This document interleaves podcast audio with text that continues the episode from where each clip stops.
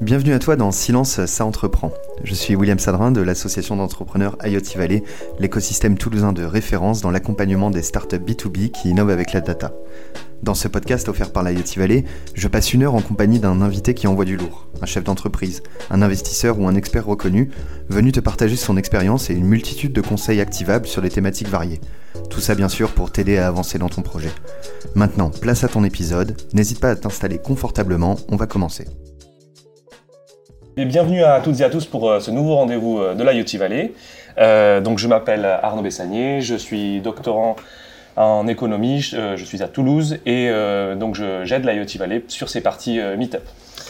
donc pour ceux qui ne connaissent pas l'IoT Valley, c'est un écosystème de start-up B2B, SaaS, industriel, tout ça. Bon, on en reparlera dans, quelques minutes. Donc on est, c'est un lieu physique où on réunit une quarantaine de boîtes, donc ça fait à peu près une centaine d'entrepreneurs qui sont sur ce lieu-là. Il y a 700 salariés et on a un projet euh, donc immobilier euh, de 20 000 mètres carrés juste derrière à la Beige. Donc c'est un gros projet qui vise à, rassembler, à fédérer euh, tout un écosystème donc avec des partenaires, des startups et puis des institutionnels autour d'une vision commune qui est la donnée. donc l'objectif, enfin on a nos rendez-vous euh, hebdomadaires. Donc aujourd'hui, j'ai le plaisir d'accueillir Noélie Balès. Bonjour. Bonjour Noélie. Euh, donc tu es directrice au programme, euh, directrice à Paris du programme Le Wagon. Oui. On va en parler pendant une bonne partie de l'introduction ce matin. Et puis tu as aussi cofondé Pampa. Oui, exactement. pendant six ans. Pendant six ans, ouais. Mm. Donc, si ça te va, on va faire un, un, gros focus sur le wagon, sur tes nouvelles responsabilités aujourd'hui genre la vision que tu as du wagon, comment tu veux le développer, euh, avec aussi euh, l'arrivée de ce nouveau modèle ChatGPT, gros sujet sur l'IA en ce moment. Comment est-ce que tu vois le, positionnement du wagon là-dessus? Ça pourrait être intéressant d'aborder ces sujets-là. Et puis on va voir euh, plus ta vision aussi entrepreneuriale, builders de Pampa, si ça te va. Oui. Ok. Donc, alors, si vous avez des questions pour Noélie en direct, donc j'ai une tablette là. Vous m'envoyez euh, vos questions et euh, bah, du coup, sans filtre, euh, elle a du répondant, donc vous pouvez y aller. il y a zéro souci. bien, c'est parti. Alors, j'ai pitché le wagon. j'ai l'habitude de, de, mettre en avant comme étant un bootcamp pour former des développeurs. C'est peut-être pas ça du tout. C'était le, oui, historiquement, ça c'est, ça a été la première école bootcamp qui s'est formée il y a bientôt 10 ans. Donc aujourd'hui, là, on a fêté le 20 millième alumni euh, monde. Donc euh, le wagon s'est créé au début sur de la formation intensive pendant 9 semaines pour devenir développeur web. Euh, pas que, pour aussi être en capacité d'encadrer des équipes de développeurs, travailler avec un CTO, être CTO, faire du product management. Le code web, la formation code web, code web sert à plein d'autres choses que être freelance web à l'issue de la formation. C'est notre promesse, la promesse du wagon, c'est de changer des vies ou aussi d'upskill euh, des, des, des, personnes qui sont en poste ou euh, qui ont une première brique de compétences et qui veulent aller plus loin dans leurs connaissances tech. Ça, c'était il y a 10 ans. Euh, Aujourd'hui, le wagon a grandi. On est 230 salariés, 20 000 alumni. On est dans 45 euh, villes sur 5 continents. Donc, il y a un wagon à San Diego, non pas San Diego, San Paulo, San Paulo aussi, Tokyo. Santiago de etc. Et, et, euh, et, on a vraiment un maillage complet sur de la formation des leaders, un des leaders en formation tech. Donc ça va être, euh, c'est bien web, data science pour faire de la modélisation intelligence artificielle, data analytics euh, récemment est sorti et on a aussi euh, plus des briques data engineering, euh, no code, on a des récemment des cours online qui sortent à disposition d'un public qui pourrait pas forcément assister neuf semaines entières sur un bootcamp en présentiel. Donc on a les skill courses qui sont récemment sortis qui permettent des modules de 50 heures de 2 à 4 semaines avec euh, euh, du présentiel. Et là, on va être vraiment sur l'upskilling, euh, sur Shopify ou sur de l'automatisation de rapports, nos codes, etc.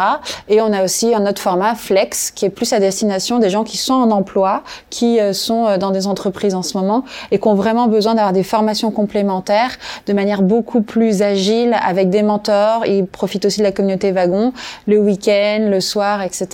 Donc on, on est vraiment vraiment en train de se positionner à des endroits, euh, à, plusieurs endroits, parce qu'on est, on est convaincu on accompagne les changements de vie, mais on accompagne aussi euh, quels sont les métiers les plus prometteurs euh, dans les 10, 20 dernières années, sachant qu'une compétence, en général, euh, est effective pendant 4 ans en moyenne, 4-5 ans. C'est Donc, optimiste. Ouais, ouais. ouais, c'est très optimiste en effet. Donc en fait, il y a, y a, y a, on, on, on, rajoute des grilles de compétences. Et c'est vrai que aussi des étudiants chez nous vont faire une formation et peuvent la compléter par une autre mmh. avec différents types de, de, rythmes, de modules et, et, et logiciels et langage code, etc. Ça veut dire que vous accompagnez donc des individuels euh, avec du CPF, j'en sais rien, enfin des oui. personnes comme ça, et oui. puis aussi donc des entreprises qui veulent upskiller leur Tout à fait. leur, leur staff, les, personnes qui bossent pour. Euh, oui, on s'adresse en B2C, en B2B. On a aussi ouais. bien des entreprises qui vont euh, faire appel à nous pour des formations, pour des groupes euh, d'employés à eux. Okay. On a aussi des entreprises qui vont. Euh, il y a des mécanismes aussi de, de, avec Pôle Emploi, de retour à l'emploi, qui mmh. vont euh, nous envoyer des personnes à former avec une promesse d'embauche dans l'entreprise à la sortie de la formation. Okay. Donc ça, c'est financé. Ça, on accompagne aussi beaucoup sur des solutions pour les entreprises. Ah, J'ai vu la landing page, assez, assez carré. Oui, oui. En fait, on, nous, on a tout un, on a une équipe euh, dans le wagon de personnes qui sont euh, dédiées à, à trouver des solutions de financement, que ce soit ouais. en B2B, en B2C. Euh, L'idée étant, et ça, c'est pour ça que je travaille au wagon et que j'ai choisi d'aller au wagon parce que je trouve que la promesse, elle est tenue. Euh, c'est vraiment d'accompagner un, une accélération de carrière ou un changement de parcours de vie. Et je le vois quand on a des étudiants, parce que je suis beaucoup au contact des étudiants. Je suis sur un campus de presque 200 étudiants. Et quand on les écoute, on a des histoires euh, dans tous les sens de, euh, de, de, de, gens qui viennent du théâtre, de gens qui viennent euh, du ministère de l'Intérieur, des gens qui, en fait, non, étaient profs euh, en, en langue vivante. Ah ouais, okay. Et en fait, on a vraiment des profils extrêmement différents et des gens qui sont en train de faire un, un, un, switch dans la tech euh, et, euh, et, ça marche. Et, euh, et, moi, je suis très fière du coup de. Ouais, il n'y a pas de, de, de prérequis. non, data science. Il y a des gros oui. sujets. donc, on en parlait de ChatGPT ouais, en intro. Ouais, Aujourd'hui, ça peut faire un peu flipper. tu vois, j'ai l'impression que. bon, IoT Valley ou le wagon, quoi, enfin, des gens qui se traînent dans ces milieux-là, enfin, qui mm. fréquentent ces lieux-là, mm -hmm. typiquement, ce sont smart guys ou smart girls, comme mm tu veux. Mm, Toi, tu vas t'en sortir, j'imagine, si ChatGPT remplace aujourd'hui des jobs. On peut dire a des gros mouvements de, technologie qui, des fois, nous surpassent. Tu dis quoi aux gens qui vont voir, euh, qui, qui, se renseignent pour le wagon, ou ces artistes, ou alors ces fonctionnaires? Enfin, Comment ils anticipent ça? Et comment est-ce que tu les, tu les onboards avec, euh, enfin, comment est-ce que tu les fais venir? Ah, ChatGPT, bon, c'est le gros sujet, et évidemment, on en parle euh, à plein d'endroits, parce que ChatGPT peut coder, mais bon, c'est comme l'éternelle question de est-ce qu'on va rentrer dans une Tesla sans savoir conduire, parce qu'il faut reprendre le volant, il faut comprendre ce qui est en train de se passer. On ne va pas juste générer du code sans savoir le lire, sans savoir s'il est bon.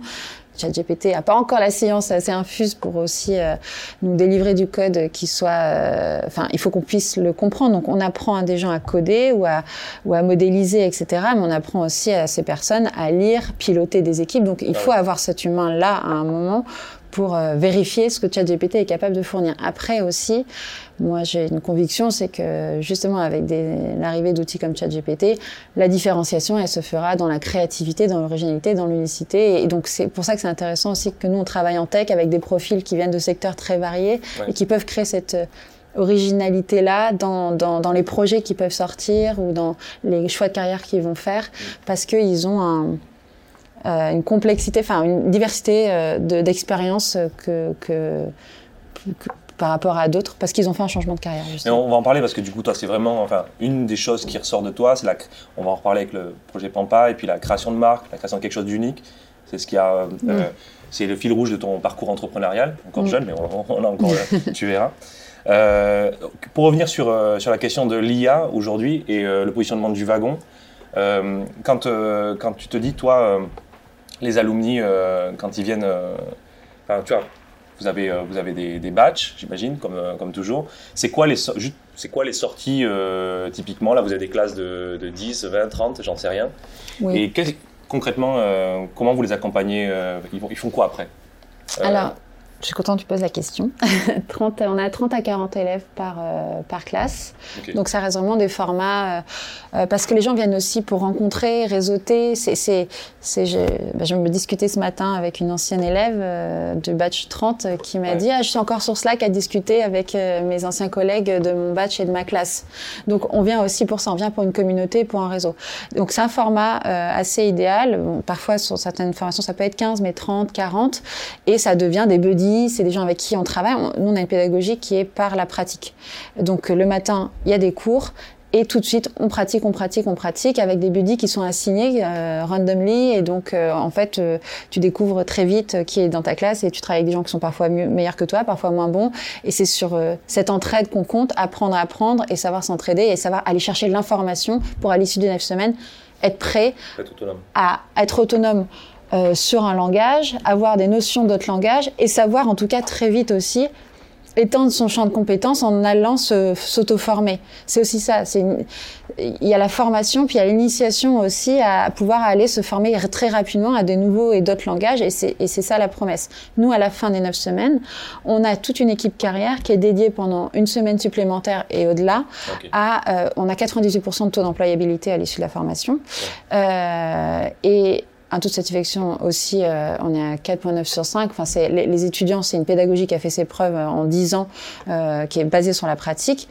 À l'issue des 9 semaines, on va accompagner ceux qui veulent faire du freelancing à les mettre dans le euh, dans un parcours pour comprendre que, que, ok c'est quoi comment je facture qu'est-ce que, que euh, mon CV euh, mes outils on leur fait rencontrer des intervenants des partenaires qu'on a. pro euh, vraiment euh, carré on a voilà on, on, on, accompagne aussi on travaille avec Open Classroom pour l'alternance pour des gens qui veulent travailler en alternance dans des boîtes. On, on, accompagne ça. On a des en fait on a des solutions vraiment de A à à Z++.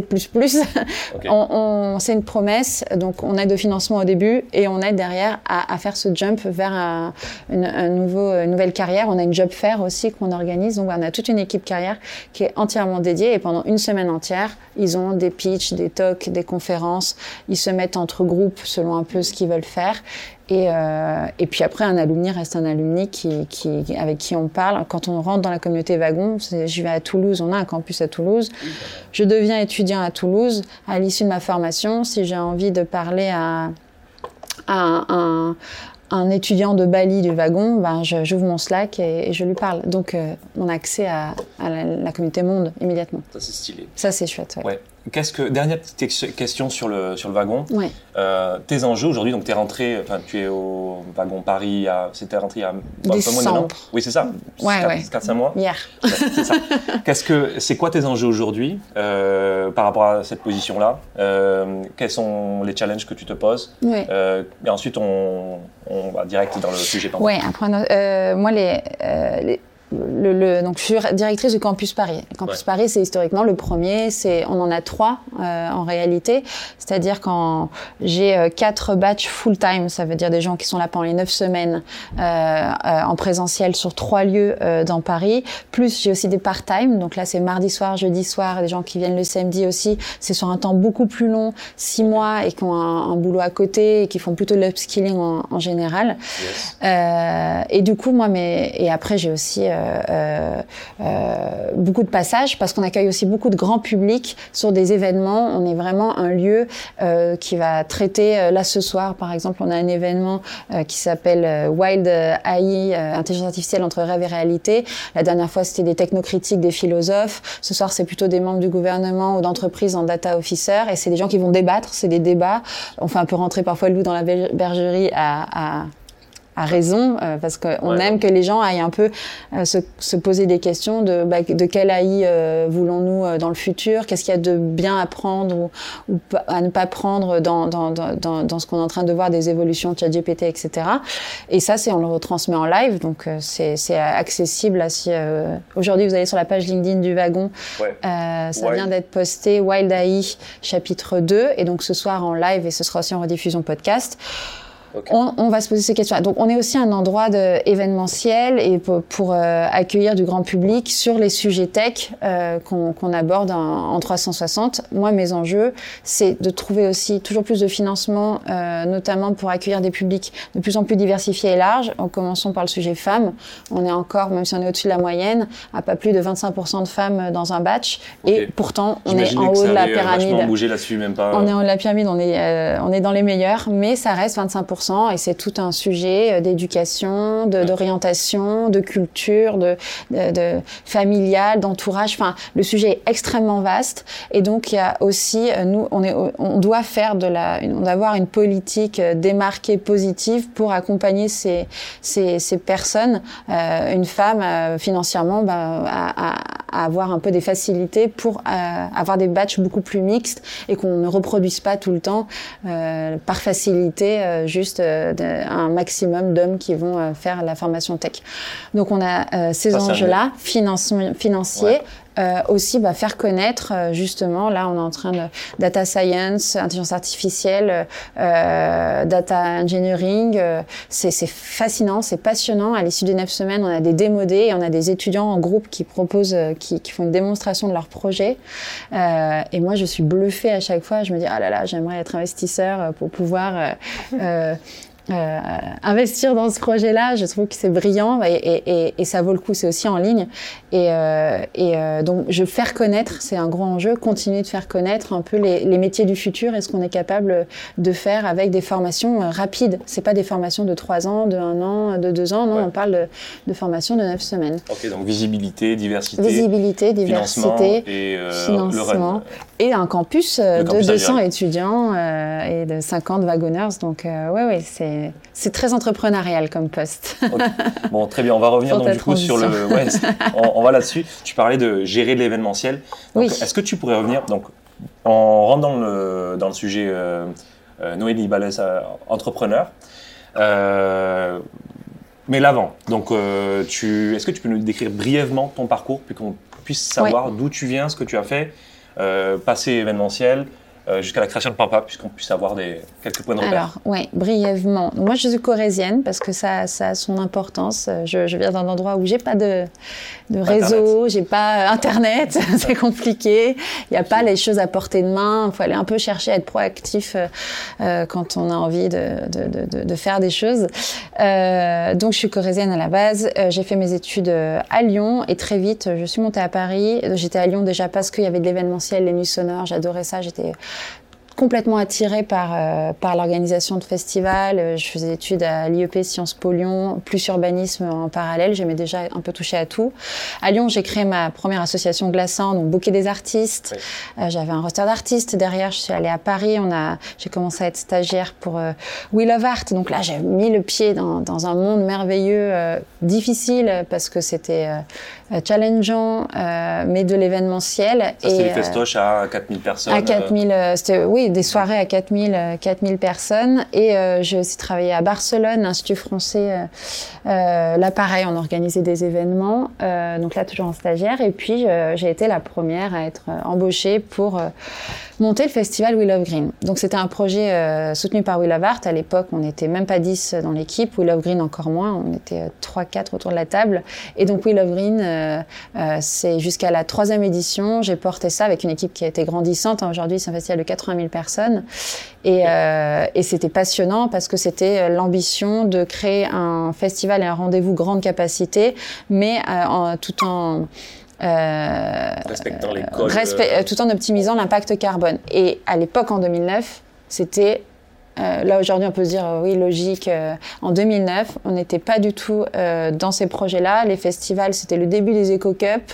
C'était encore en question est-ce qu'une Eco Cup, c'est un Eco Cup, c'est un verre qu'on va laver au bar? Est-ce que c'est encore intéressant ou pas? Parce que ça consomme de l'eau. Enfin, tout le monde était un peu à tâtons. Il commençait à y avoir le greenwashing qui arrivait aussi, la grosse vague de greenwashing sur des boîtes qui étaient une grosse boîte qui est en train de s'approprier. Ah, on va mettre tout en verre et on va dire qu'on recycle et comme ça, ça veut dire qu'on on, on a un impact positif sur la planète. Donc voilà, c'était cette euh, période-là. Donc j'ai monté We Love Green avec euh, l'équipe.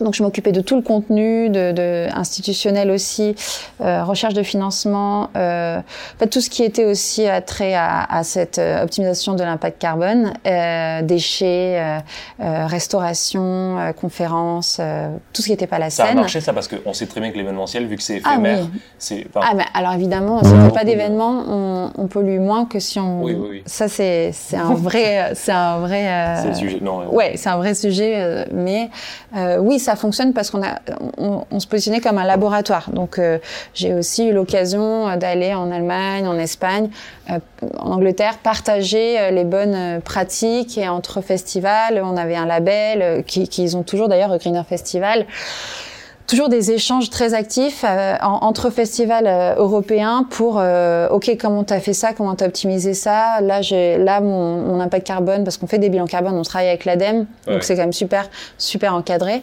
Et ce laboratoire il a porté ses fruits. Aujourd'hui il y a plein de festivals qui s'inspirent de We Love Green.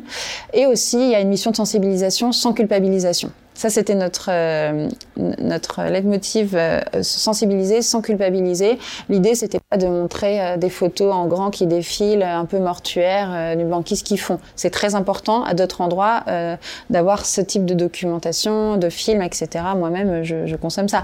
Mais sur le festival, c'était plutôt créer une énergie positive pour se dire, ok, je vais m'engager, ça va pas être compliqué de, de faire ces gestes et pourquoi je les fais, etc. Donc il y avait sensibilisation et euh, ça, c'était We Love Green. Et derrière, après, bah, j'ai co-créé avec euh, Arthur Louvet Marvelous Island, qui est un nouveau petit pardon, de festival, euh, plus électro. Là, on était euh, sur euh, trois nuits de fête de 15h à 6h du matin, un public un peu plus jeune, avec plusieurs scènes, on était plus d'une centaine d'artistes, plus nocturnes. Et euh, ça, c'était une autre façon de travailler. Euh, j'ai aussi fait de la production pour Pitchfork Music Festival. Au bout d'un moment, j'ai fait, fait, le tour de l'événementiel, à mon sens, euh, même si on n'a jamais fait le tour, mais en tout cas, j'avais envie de, de, voir un peu d'autres sujets, d'autres euh, autre chose que d'organiser des, des, événements. Et du coup, j'ai Ticket for Change m'a fait une proposition de devenir directrice communication. Ticket for Change, c'est une entreprise qui accompagne les entrepreneurs du changement, donc de l'idée à l'action, donc euh, de l'envie euh, de changer le monde avec un business économique, un, un, business model pérenne, jusqu'à l'action et vraiment sortir avec des outils et, euh, et embaucher des salariés et, et, et, et avoir un impact mesurable sur la planète, sociétale, etc. Donc il y a un peu un fil rouge quand même, ouais, parce que j'avais rencontré beaucoup d'acteurs. sur en quelle année euh, Là, on est en 2015. Ok. 2015, Ticket for Change. Ticket for Change. 2016, euh, j'arrête Ticket for Change. J'avais un contrat d'un an. Euh, la directrice communication a repris son poste. Et euh, je monte Pampa euh, avec mon associé, ex-associé, associé, toujours un peu associé pour la vie, je crois, euh, Emmanuel Magnan, euh, que j'avais rencontré en 2012 sur Willavart. Elle a géré euh, toute la partie web, euh, site web, etc. Et, euh, et, on a décidé, euh, vu que c'était vraiment en 2016 un moment, en face il y avait Bergamote qui avait commencé à monter euh, sa boîte avec grosse communauté. On est sur le marché des On est sur le marché de la fleur. L'objectif de Pampa, c'était euh, donc tu voulais monter. Alors, est-ce que tu peux nous parler du ouais. problème? Alors, on, le problème. à, à dire ouais. qu'il faut que ce soit dur, donc difficile, urgent et je ne sais plus quel est le, le dernier acronyme, pas le dernier. Bon bref, est-ce que tu peux nous décrire l'opportunité de marché ou en tout cas le fait, ouais. le vrai problème qu'il y avait à la base? Le vrai problème, c'était qu'en face, euh, c'était un, c'était un marché extrêmement vieillissant qu'il fallait euh, bon, dépoussiérer. Tout le monde dit toujours ces mots-là, mais euh, c'est même donner un gros coup de pied dedans parce que en fait, les, on, on, avait fait des sondages au début quand même. Si on a fait des sondages, on a eu 500 réponses, on était quand même contente euh, parce que les gens délaissaient complètement l'usage d'offrir des fleurs parce que les bouquets, les gens disaient oui bon bah c'est sympa, ma mère, ma grand-mère euh, sauf des fleurs, mais moi Ouais. ça ne me concerne pas. Donc il y avait la jeune génération, euh, jeune, je vais très loin dans, dans, dans la tranche, euh, la génération euh, 18-40, qui délaissait complètement. Au-dessus de 40, on est jeune, mais surtout moi, je peux dire ça maintenant. Mais euh, qui délaissait complètement euh, cet usage de la fleur parce que ben cher, euh, un peu plan-plan, rococo, des bouquets tout serrés, on sait pas euh, la qualité des fleurs, puis vraiment toujours c'est cette même esthétique. Donc on s'est dit, il y, y a une place à prendre. Oui, on aime les fleurs, mais j'aime beaucoup d'autres choses que les fleurs. Si on est allé créer Pampa, c'est parce que le marché était euh, prêt à recevoir une marque, euh, une communauté euh, qui s'adresse aux jeunes avec un style complètement différent de ce qu'on voit en ligne et un business model complètement différent parce que nous, au lieu d'avoir 50 références à parmi lesquelles il fallait choisir, on n'en avait qu'une. Ok, Voilà. ça c'est intéressant que tu nous décrives Ouais. Donc on a le problème, juste comment vous gagnez de l'argent à l'époque. C'était quoi le modèle, business model de, de Pampa? Alors, euh, il y avait du B2C, du B2B. Du B2C, du B2B dès le début. On a eu du B2C et du B2B. C'est moi un peu le B2B qui nous a lancé parce qu'on avait ce réseau d'événementiel, on avait quand même ah des gens autour de nous qui avaient besoin de. Donc les premiers bouquets qu'on a envoyés, c'était pour remercier la région Île-de-France et mairie de Paris pour des subventions. Euh, euh, c'était pour Facial Marvelous Island, donc on a envoyé des, des bouquets. Euh, B2C, c'était via e-commerce. On a, c'est marrant parce qu'on avait trouvé euh, un, un, local, euh, c'était le label de musique Pain Surprise à Montreuil, et ils nous avait euh, dédié un petit espace qu'on payait, c'était un petit local pour faire notre notre e-commerce de fleurs. Et ils nous ont vu arriver, puis au bout de trois semaines, ils viennent nous voir et disent mais du coup, il n'y a pas de fleurs? Parce que nous, on était encore sur nos ordinateurs comme ça. Et en fait, il y avait rien, et en fait, on était encore en train de, de, travailler notre offre, notre positionnement de prix, notre business model et euh, surtout notre site. Et en fait, ce site, on l'a, on l'a fait à quatre mains euh, pendant quatre cinq semaines. Mon associé et moi, c'est un Squarespace et ça a été un Squarespace pendant six ans.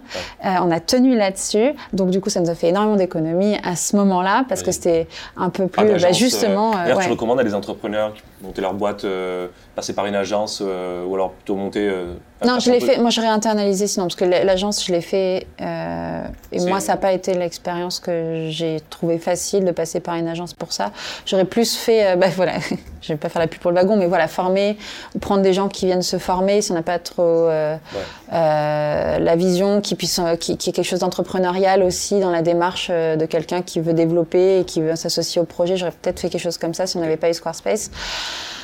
Euh, mais après, par exemple, on faisait du no-code aussi à la fin avec Zapier. On, on, on... Ouais, et là, j'aurais adoré euh, pouvoir envoyer euh, une personne qui était notre équipe en formation pour ça, parce qu'on automatisait un maximum de choses entre les notifications, le, la communication avec le client, etc. De toute façon, scalabilité, ça passe par l'automatisation. Et du coup, donc tu me disais, il y avait du B2B, du B2C. C'était combien ouais. le bouquet de fleurs? C'était quoi les prestations B2B Juste pour avoir une idée ouais. du chiffre d'affaires et de comment est-ce qu'on se positionnait B2B, c'était 60% de notre chiffre d'affaires. Okay. Donc ça, c'était à peu près le, enfin c'était vraiment le ratio d'ailleurs qui a, qui a, toujours été à peu près maintenu, euh, même si ça s'est un peu ébranlé avec le Covid. Ouais. Euh, on était sur 40-45 euros le panier moyen sur B2C. Euh, c'est le bouquet de fleurs. Le bouquet de fleurs. Qui changeait toutes les semaines. Qui changeait toutes les semaines, parce qu'on a différentes tailles. On avait le régular et le fabulous. Et à un moment, on avait même le small. Donc small, régular, le fabulous. Le fabulous, ouais, immense, il est magnifique. Et euh, on avait aussi après en 2018, on a um, inséré de, une offre de fleurs séchées. On a été dans les premiers avec une autre fleuriste qui s'appelle Racine, les cloches de fleurs séchées qu'on voit partout aujourd'hui. Personne ne le faisait. Euh, on était vraiment les premiers à, à, à faire ces fleurs séchées là, fleurs séchées euh, super colorées. Okay. Et c'était très nouveau parce que pareil, tout le monde disait ah c'est un truc euh, ma grand-mère, truc de, de, vieux, etc. Et en fait, on a mis la fleur séchée. Et maintenant, on en voit partout sur toutes les tables, dans tous les restaurants, partout on était dans les premiers vraiment à sortir les fleurs séchées euh, d'un peu ce, à la dépoussiérer littéralement. Et euh, derrière, après, on a sorti la fleur artificielle. Donc ça, ça fait monter aussi le panier moyen parce que la fleur artificielle, on est sur des bouquets euh, au-delà de 100 euros en général parce que ça coûte très très cher. Mais par contre, on est sur un amortissement et du réduit. C'est euh, en plastique, j'en sais rien. Euh, tissu, plastique tissu. et tissu, ouais. Ok. Et euh... Ça, c'était des idées qui venaient.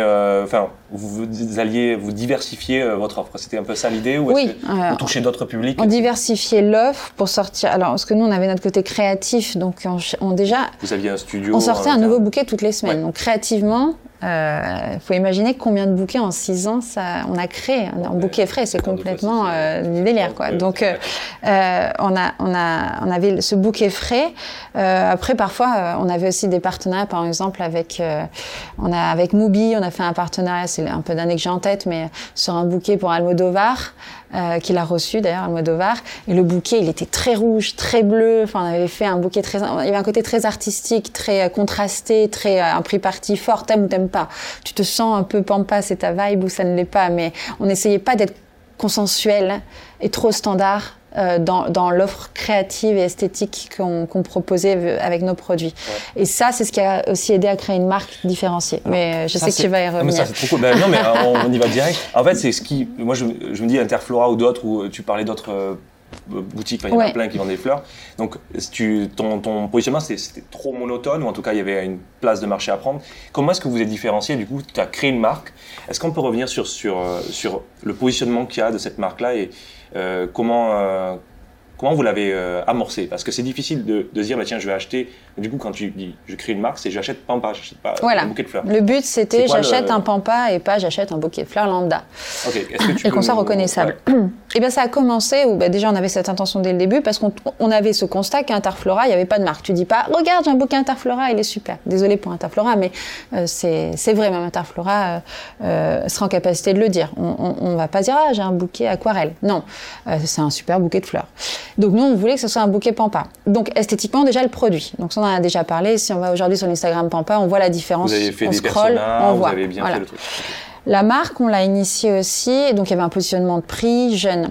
Euh, la première chose qu'on a fait avec mon associé, c'est faire un portrait chinois de et si Pampa était une ville, et si Pampa était une, euh, une chanson? Donc c'était Los Angeles, c'était donc en fait c'était nous, c'était mon associé et moi aussi ce qui nous animait. C'est pour ça qu'on était en capacité de, de porter à bras le corps ce projet parce que cette marque elle nous ressemble. Mais c'était aussi qu'est-ce que ce n'est pas?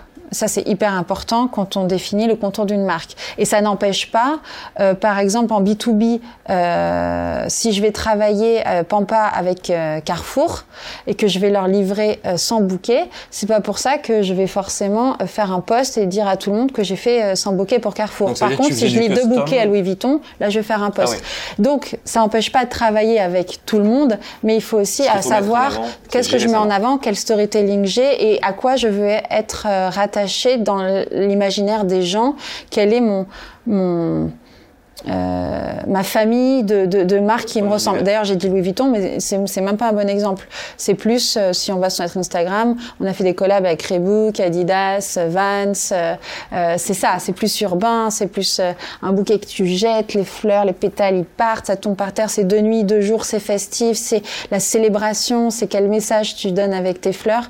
Euh, c'est dire non, c'est dire oui, c'est nous presque le bouquet dans le vase, il nous intéresse pas et il y a pas je vais pas trop m'avancer, mais il doit pas y avoir plus de 5 Photos sur les. de bouquets frais dans un vase. Il y en a vraiment pas beaucoup sur notre Instagram. C'est pas. Elles sont toutes portées. Elles sont ou- toutes portées, il y a de l'humain. Qui Ah, fait les bouquets Donc, prix partie numéro 2, transparence.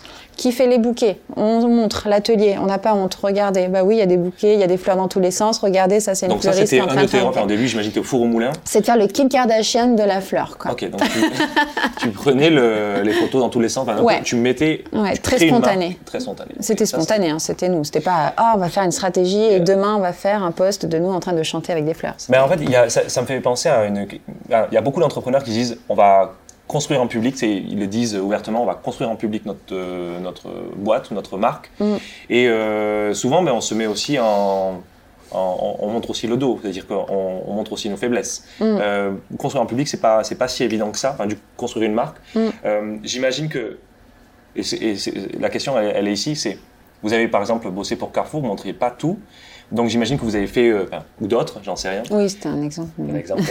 C'est, euh, euh, j'imagine que vous avez fait du custom certaines fois, d'autres, d'autres pas. Ou il y enfin, il y avait un produit Oui, donc standard. pareil, tu faut pas montrer. Oui. Qu'est-ce que, du Mm. coup, comment est-ce que vous, vous construisiez en public? Comment est-ce que vous répondiez pour faire entrer de l'argent? Parce que j'imagine que, tu vois, il y, a un- il y, a un- il y a toujours un hiatus sur Oui. faut développer l'entreprise. Oui. En même temps, euh, Bah, promouvoir la marque. C'est c'est ce qu'on veut, ce qu'on veut montrer, ce que l'on est, et puis vraiment euh, aussi faire monter la sauce de notre côté.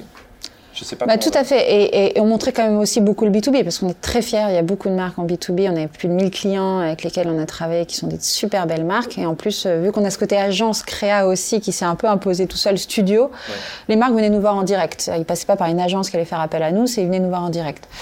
Euh, donc dès le début, on a fait ça parce qu'en fait en B2B, les marges étaient beaucoup plus importantes. Euh, B2B, on faisait des marges normales, tout simplement. B2C, on rognait sur les marges pour l'expérience client, pour que ça soit plus généreux. On avait 12 variétés de fleurs différentes par bouquet, donc ça demande aussi euh, euh, plus d'investissement. Les fleurs étaient magnifiques. Quand euh, prendre une Gloriosa qui est super fragile, super un peu rare, qu'on voit, on a des, fleurs dans nos bouquets que- tu voyais pas du tout dans un bouquet aquarelle interfloral. Interfloral, c'est la transmission florale. Donc, il faut que le bouquet qui vend en ligne, tous les, les fleuristes de leur réseau soient en capacité de le fournir. Évidemment, euh, tu vas avoir tout le temps les mêmes fleurs, des roses, euh, euh, des renoncules, et selon, selon la saison. Ouais. Voilà, évidemment. Alors que nous, on va pouvoir un peu plus s'éclater, c'est le mot, et justement aller chercher des fleurs un peu bizarroïdes parce que cette semaine-là, il y en a en bonne quantité sur les marchés. Et puis si en fait il y en a pour les livraisons du mardi au jeudi, mais qu'il n'y en a pas pour les livraisons du jeudi au samedi, bah, c'est pas grave, on changera et on remplace par quelque chose. Parce qu'on a construit une marque, donc les gens, ils étaient beaucoup moins regardants sur précisément qu'est-ce qu'il y avait dans le bouquet. Eux, ce qui les intéressait, c'est je veux du pampa. Donc une fois que tu as fait la marque, que tu as coché cette case, tu gagnes en liberté, tu gagnes en sérénité, voilà.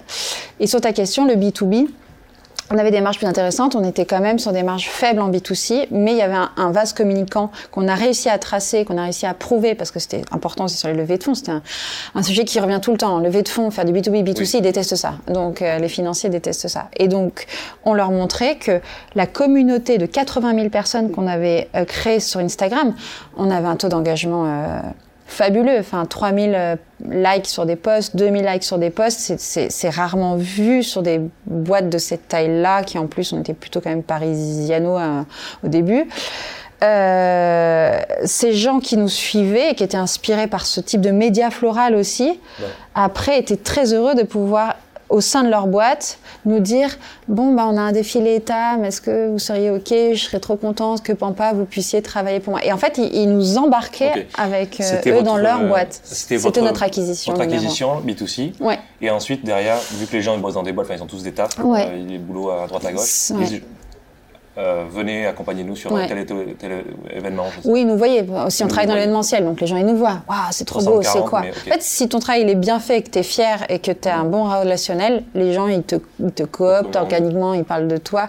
Et on avait, on te voit, c'est comme un traiteur. Ah, c'est bon, bah, donne-moi la carte. Ou bah, nous c'est pareil, c'est beau, donne-moi la carte. Et en, en plus, euh, j'en avais parlé, mais on s'est rendu compte, et ça je me dis, mais comment j'ai pas pu y penser plus tôt Donc tant mieux. Euh, donc les fleurs, on disait c'est un cadeau. Donc euh, c'est un cadeau qui en plus est un peu impersonnel. Donc c'est un cadeau quand même facile d'accès et très malin parce que pour remercier quelqu'un en B2B ou même en B2C, tu lui envoies des fleurs, c'est pas trop engageant. Euh, c'est pas trop engageant, pardon. C'est pas euh, c'est pas un cadeau qui est trop personnalisé. Euh, t'envoies pas un foulard, t'envoies pas un bijou. Quand tu dois envoyer un cadeau à quelqu'un, fleurs ou chocolat, fleurs, chocolat ou une bouteille d'alcool ou, ou, une bouteille de je sais pas quoi.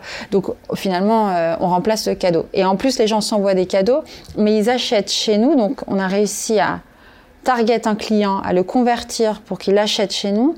Et en plus, ce client a l'humilité de pas se faire livrer le bouquet parce que lui, il, enfin c'est l'humilité entre guillemets, c'est pour la blague, mais parce qu'en fait, il est en train d'acheter un bouquet lui pour le faire livrer chez quelqu'un d'autre. Ouais. Donc, moi, j'ai converti un client qui est en train de tout simplement de me payer pour faire la promotion de ma marque auprès d'un nouveau futur client. Donc c'est génial. Donc en fait, il y a eu un effet de, de boule de neige. Ouais. Et, et, on a comme ça doublé notre chiffre d'affaires tous les ans très vite. Et les bouquets, au départ, eh oui, les fleurs, les filles, il n'y a pas de fleurs dans les bureaux. Et ben déjà, deux mois après, les fleurs, on en, les bouquets, on en avait partout par terre. C'était impressionnant. Dans un, dans un podcast que j'ai beaucoup apprécié, tu as travaillé, tu as, tu as, tu es passé chez La Galère. Alors je ne sais plus quel est le podcast, oui. je ne me souviens plus exactement oui. de, de, de l'interview. Mais euh, du coup, parlons un petit peu de ces galères-là. Il y en a plein, donc tu as parlé dans l'interview, mais euh, doubler le chiffre d'affaires tous les ans, j'imagine. Bon, y a, y a, ça vient avec son lot de, de peine et son lot de challenge. Mm.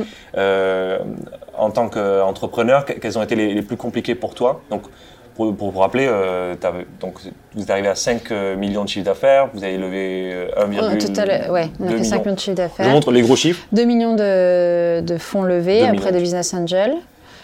Et euh, pour accélérer tout ça, quoi. Euh, ouais, des, dizaines de milliers de bouquets conçus et livrés. Même avant de fermer, euh, on a fait 4000 bouquets pour Netflix pour, pour une série. On avait 450 mètres carrés dans Paris, donc on a des ateliers, il y avait des ah fleurs oui. partout. C'était fabuleux, quoi. Oui, oui, c'est là tu fais des maths parce que la, la, moindre, tu te trompes de 5% euh, sur tes calculs, euh, la, la, ouais, là t'es pas bien. Donc euh, évidemment, on commençait à dire non, quoi. Pas, ouais. Non, mais déjà on disait non, euh, euh, faire des, des, les acomptes, on livrait pas s'il y avait pas d'acompte, ouais. on refusait des projets si si le client, en général les grandes marques de luxe, Chanel, etc. Je peux les pointer du doigt parce que c'était très mauvais payeurs. Et, euh, et, ils ont en plus un peu la, cette pratique de passer par plein de fleuristes différents. Euh, ils ne payent pas. Par, ouais. et, et, puis toi, tu es, es, content d'avoir eu Chanel, donc ils considèrent que c'est le win-win. Enfin, ils, en font un partenariat presque de leur propre chef. Donc ça, c'était dur de Ah, se faire payer par ça. ces gens. Ouais, ouais. Euh, appli, t'as aussi des applis euh, BPI ou les banques où euh, nous on passait, j'ai plus le nom parce qu'ils ont changé de nom entre temps, mais euh, par de la facturage, facturation et facturage, ouais. Et donc euh, ça, pour certaines boîtes, ça fonctionne. Ouais. On l'a pas beaucoup fait, mais ça peut fonctionner. Et, euh, et ben après, faut jouer aussi sur le paiement, euh, sur le paiement de tes fournisseurs. Donc euh, voilà, Ah, et faut tu- parfois gagner tu- un peu bah, ouais. 10 jours à tel endroit, etc. C'est l'équilibre. Ouais, ouais. Et puis on lève des fonds, et puis on a des prêts à la banque, et euh, on a la BPI, etc. Quoi. Évidemment, la trésorerie, elle sert à ça. Euh, il nous reste euh, un peu moins d'une dizaine, 5-10 minutes. Euh, Il y a un sujet qui, euh, qui, est un- qui est intéressant, je pense qu'on peut aborder pendant les dernières minutes. Il y avait une question à ce sujet-là d'ailleurs. C'est sur les questions de, de l'entourage direct, donc les, les RH. quoi. Euh, Qu'est-ce que tu as appris dans cette aventure-là au, au sujet des RH Donc de monter une équipe, de la fédérer, euh, de l'embarquer avec toi tous les jours, et aussi euh, des galères sur, ces, euh, sur aussi ben, gérer, faire monter les gens avec soi. Et comment est-ce que Aujourd'hui, tu es donc directrice du wagon, c'est aussi ça le sujet. C'est comment est-ce que tu formes les gens autour de toi pour Mm. qu'ils prennent des responsabilités. Comment est-ce que tu donc, fédères les gens autour Ah, de il y a toi beaucoup de questions. et comment ouais. est-ce que tu les. voilà, il y en a deux. Donc on- Alors fédérer, c'est, je pense, sur des projets comme ça, euh, de marque, Pampa, euh, euh, beaucoup d'énergie. euh, Enfin, moi, je suis un naturel euh, enthousiaste, Euh, donc du coup, euh, toujours amener ton équipe qui voit en fait où est-ce que ça mène, que c'est pas juste pour faire de l'argent, parce que les gens, ton équipe, ils ont leur salaire, donc euh, pour, enfin, En plus, ils étaient bien payés, je veux dire, c'était pas oui, c'était des, salaires de start-up, donc Ouais. euh, à Paris. euh, sur des fleurs. euh, donc pourquoi la personne va aller vendre le, le plus un bouquet? Pourquoi, pourquoi faire tous ces efforts? Ben, En fait, déjà, il y a l'adhésion de l'équipe à la marque et ils sont là parce qu'ils sont fiers. On est les pampas, on est les pampas. Et aujourd'hui, on a encore un groupe WhatsApp, c'est les pampas, les pampouses. Les... c'est, on, est, on portait euh, des, des pulls pampas, mais c'était pas du, du, du faux happiness, la dictature de l'happiness comme on peut voir dans, des startups américaines, de- dans les séries télé. Non, là, c'est vraiment... euh, ils étaient fiers de représenter Pampa et euh, le- leur donner une vision et leur dire ce sur quoi tu travailles, lever de fonds. On leur disait, on en est là. Ça, en, en fait, on communiquait beaucoup sur, la euh, sur le comment voilà. tu. pas de l'ultra transparence surtout parce qu'il faut pas non plus faire peur parce qu'il n'y a pas que des bonnes nouvelles Euh, quand c'est là que tu vois qu'en fait tu as deux mois et demi si ta levée de fonds elle est pas en train de clôturer tu vas pas aller dire alors petit déj tenez un café tranquille on va tous s'asseoir dans deux mois et demi je suis pas sûre qu'on passe le cap non tu vas pas dire ça mais toi, tu te mets vite la rate au courbouillon. Tu trouves euh, des gens pour t'avancer de l'argent en attendant que ton, ta levée de fonds soit signée. Tu euh, négocies un- une autorisation de découvert avec ta banque parce que tu as déjà des investisseurs qui sont positionnés. Faut aussi protéger les salariés euh, à, à- des endroits. Mais en tout cas, des moments euh, levée de fonds, ça nous arrivait euh, beaucoup à la fin. Regardez, voilà ce qu'on a là sur les comptes. Il faut donc voilà ce qu'on est en train d'aller chercher et la marge. euh, Il faut que tes salariés ils soient aussi embarqués dans le maintien de la marge parce que des coûts cachés, tu peux en avoir plein à plein d'endroits. Il suffit que je sais pas, une, une fleur se casse, un, un bouquet non, mais des coûts cachés même il y en a. euh, un bouquet qui n'arrive pas chez le client qu'on doit relivrer, c'est 12 euros la livraison. Bah, tu fais ça euh, fois euh, 10 toutes les semaines. euh, ce que- Qu'est-ce que c'est tu vois Et en fait, y a, si les salariés sont pas embarqués comme toi dans la réussite du projet, euh, c'est là que tu peux aussi te cracher euh, Ouais, parce qu'en fait, tu maîtrises rien et l'argent, il, il, il, il- il va pas euh, être. va voilà. la valeur. Donc, euh, euh, on était tous ensemble dans des bureaux avec euh, de la musique, des boules à facettes. On était euh, contents d'aller au bureau, même pendant le confinement, vu que c'était après le confinement, on devait travailler, c'était des énormes espaces, donc on avait masques, etc. Mais on venait au bureau. On a eu peu une culture de remote, bon aussi parce que parce qu'on a un produit, Il y quoi. avait- donc, dans la structure de ton ouvert équipe, il n'y avait pas de dev. Enfin, c'était Non, il n'y avait pas de dev, service après-vente, commercial, chef de projet, opération, directeur artistique, directeur euh, artistique, directeur de création, euh. etc. Ça aurait pu, les sales en ont fait un peu, mais euh, ouais, c'est c'est- c'est humainement aller recruter des gens euh, avec qui on s'entendait bien. Il y a eu beaucoup de quoi avec cooptation. Moi, j'ai pas mal recruté plutôt avec LinkedIn aussi. Euh, des stagiaires qui ont été embauchés à l'issue du stage. Ça, ça s'est fait beaucoup. ouais. Euh, ouais, on a Et eu donc, des... et sur la, la, la montée en compétences, donc Oui. par exemple, ça c'est une question Ah oui, intéressante alors sur le- c'est oui. peut-être comment est-ce que tu accompagnes ces gens-là à, te- à bien former les rangs, enfin Ouais. Le gros problème d'une boîte comme ça qui lève des fonds, ou ça peut être une PME qui va vite ou une start-up qui lève des fonds, c'est que tu peux pas demander à un salarié de parce que toi tu as une accélération euh, et plus de quantité, plus de volume, de lui avoir une courbe d'apprentissage accélérée euh, autant que la tienne. Donc en fait, le salarié que tu as euh, année 1, il va suivre euh, euh, une certaine linéarité dans, dans, dans, dans, sa montée en compétences parce que il maîtrise de mieux en mieux le sujet, son ancienneté fait que il a des réponses, il, il, il, a des solutions, il, il, il s'est anticipé, il est au bon endroit au bon moment, etc. Par contre, quand tu lèves des fonds, c'est des accélérations de croissance de ton côté. Et du coup, tu as des besoins en growth, euh, en management, en opération. Tu as besoin d'optimiser encore plus. Tu as besoin de, de, de, en data. Tu as besoin de, de, sortir des chiffres, de tes data control. Enfin, tu vois, on parle de fleurs, c'est beau, etc. Mais moi, je, je, savais exactement combien aussi de temps, combien me coûtait euh, en temps, euh, équivalent temps plein, la production de ci, ça, pourquoi, comment on optimise sur la chaîne de production. Quand tu fais 500 bouquets pour une seule journée de Saint-Valentin, quand tu fais 4000 bouquets pour Netflix, revient. Hein. C'est pas c'est pas la beauté de la fleur qui compte, c'est que c'est que du chiffre. Et moi, j'adore, euh, j'adore les maths, j'adore les chiffres. Je, je, toutes les finances de, de, Pampa. Et du coup, euh, du coup, euh, pourquoi je perds ma C'est parce que du coup, la question c'était quand tu veux faire les faire monter, donc du coup, tu vas faire ouais, intervenir donc tu, tu les fais monter. Donc on a fait nous intervenir un CEO. Ouais. Euh, en prévision d'une levée de fonds qu'on était en train de signer, qui avec le Covid on n'a pas signé. Euh, et j'ai fait monter un CEO et en fait, j'avais pas bien anticipé et ça a été une violence pour les autres salariés de tout d'un coup avoir quelqu'un euh, désigné comme supérieur euh, hiérarchiquement, euh, sachant sur des sujets parce qu'il vient combler des endroits où en fait on n'a pas la compétence en interne. Donc en fait, si tu fais pas de l'ultra euh, accompagnement euh, et, du coup, ce que j'aurais dû aussi, euh, enfin ce qu'il faut aussi vérifier, c'est est-ce que la personne est, est prête aussi à, à, avoir ce rôle de d'être le premier à arriver dans une équipe qui est déjà installée euh, et hiérarchiquement mieux au-dessus. Enfin, tu peux pas toujours faire monter tes salariés ça internes. Prend pas la mayonnaise, euh, ça, le... Tu peux pas dire parce que t'es sales. Ah si j'ai un sales qui est devenu directeur commercial et je l'ai fait évaluer par Avisio. Euh, je lui ai fait passer des tests. J'ai dit voilà j'aimerais bien faire monter en compétence au sales. Je le trouve bon. Euh, j'aimerais qu'il devienne manager et directeur commercial mais je suis, je sais pas, parce que je, je connais pas bien moi le poste de directeur commercial. J'en avais pas dans mes projets avant. Donc, est-ce que vous pouvez l'évaluer? Ils l'ont fait à Visio, ils m'ont dit OK, go, feu vert, et on l'a fait euh, augmenter. Et après, tu peux compléter avec des formations. Ça marchait d'ailleurs. Le wagon, c'est ce qu'on fait, ouais, tu complètes avec des formations. Donc, on a fait l'évolution en interne, comme j'aurais adoré euh, euh, former quelqu'un en no-code. Ça, c'est même le mieux, parce que la personne connaît parfaitement la boîte et tu, la, tu, tu lui donnes des briques de compétences. Donc, faut l'évaluer, faut être sûr. Mais tout le monde peut pas, dans ta boîte, devenir le chef, enfin, et, et, après l'extra-chef. Il faut accélérer. Euh, non, tu vas aller débaucher quelqu'un d'une boîte où tu trouves que c'est, il est super fort là dedans et tu as envie qu'il arrive dans ta boîte.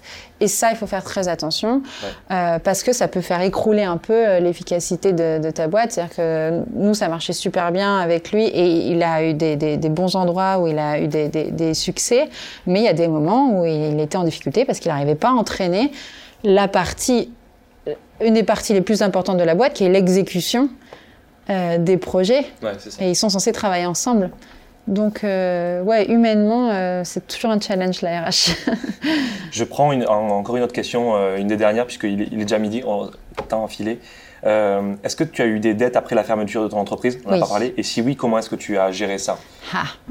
Voilà. Bon, bon, Alors on, oui, et eh ben, en toute transparence, parce qu'on me pose parfois la question, euh, non, on ne s'enrichit pas à une liquidation de boîte. Au contraire, c'est-à-dire que même quand on liquide la boîte, nous, on l'a fait assez proprement. Euh, on l'a liquidée sans une montagne de créances. J'ai jamais eu peur de décrocher mon téléphone, même avec des numéros masqués, parce qu'on l'a fait au bon moment. En fait, tu liquides une boîte en général quand tu es un en défaut de paiement et tu as un jour légal de, en cessation de paiement, tu as un jour légal où tu peux euh, déclarer cette cessation de paiement, c'est relatif parce que parfois tu sais que tu es en cessation de paiement pour ta boîte, mais tu sais que dans deux mois tu l'es plus, donc tu vas pas tout de suite le déclarer. Nous, on savait qu'à ce moment-là, on était en cessation de paiement parce qu'on n'avait pas payé nos loyers depuis longtemps et donc euh, c'était, on, on, pouvait euh, créer, euh, déclarer une liquidation.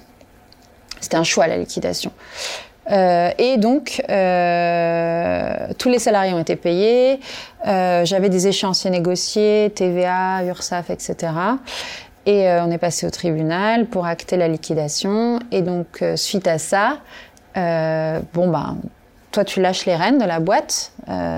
c'est repris par par des, par des commissaires, des autorités, enfin des agences qui sont mandatées pour ça, des boîtes de liquidateurs par les mandataires liquidateurs, ça s'appelle. Le, titre, quoi. Mandataires liquidateurs. Mais les mandataires liquidateurs, avec les PGE post-Covid, eux-mêmes ont eu des problèmes et parce qu'ils n'avaient personne, ils n'avaient pas assez de boîtes ah qui liquidaient parce que tout le monde était en sous perfusion un peu de, des PGE. Donc c'est assez, quand ils racontent ça, c'est un peu les liquidés liquidateurs, enfin on ne sait plus.